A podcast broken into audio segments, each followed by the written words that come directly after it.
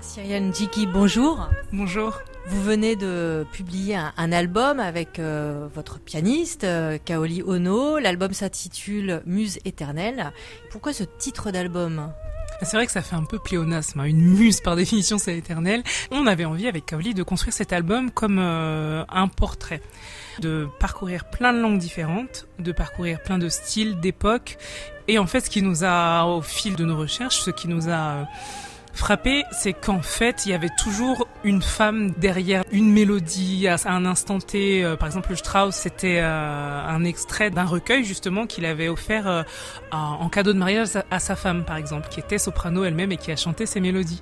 Pour Rachmaninoff, les poèmes sont écrits en fait par des poétesses. On s'est rendu compte qu'il y avait toujours un hommage à une femme, à un moment ou un autre en fait. Cyrielle Njiki, euh, vous avez donc 31 ans. Comment est-ce que vous avez euh, découvert euh, le lyrique? Est-ce que vous avez baigné dans un milieu lyrique ou alors c'est très a priori étranger de vous? Mais a priori, c'est très étranger de, moi parce que ni mon père ni ma mère n'écoutaient de, musique classique et de chant lyrique à la maison. C'était plutôt variété française, variété africaine aussi, beaucoup. parce que vous avez des origines en Afrique? Oui, oui, mon père est du Cameroun et ma mère de la Côte d'Ivoire. Donc on a écouté, mais pas que des chanteurs euh, du Cameroun, de la Côte d'Ivoire, aussi euh, du Congo. Enfin, on a écouté énormément de choses à la maison, mais pas de musique classique. Et en fait, c'est venu vraiment de moi. J'avais envie d'apprendre le piano. Et le chant, c'est venu par la radio, parce que j'entendais à la radio, mais c'était pas du tout du classique. Hein. C'était euh, de la soul, c'était des choses voilà, sur lesquelles on avait envie de s'accompagner avec des amis de, de l'école, du collège. et c'est venu comme ça. Mais de là, quand même, à intégrer ensuite le très prestigieux Conservatoire supérieur de musique.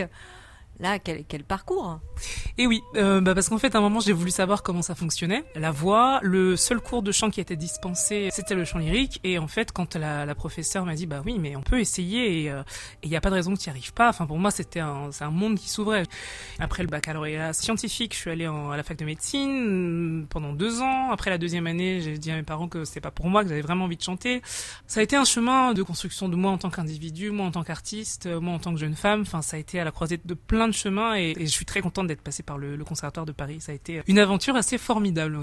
Alors le répertoire euh, lyrique, c'est quand même beaucoup des compositeurs euh, européens. Enfin, on connaît peu, voire pas, de répertoire lyrique venu d'Afrique. Ayant du coup reçu une, éducation euh, bah, occidentale, je vais pas mentir, je connais pas bien et même pas du tout le répertoire lyrique euh, africain.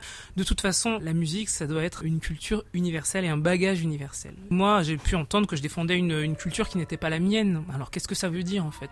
Moi aussi, ça va faire partie de mes missions d'aller vers ce bagage de culture lyrique africaine qui doit devenir euh, en fait totalement universel. Cyrielle Njiki, merci. Je rappelle le titre euh, de l'album euh, avec euh, la pianiste Kaoli Ono, c'est Muse éternelle.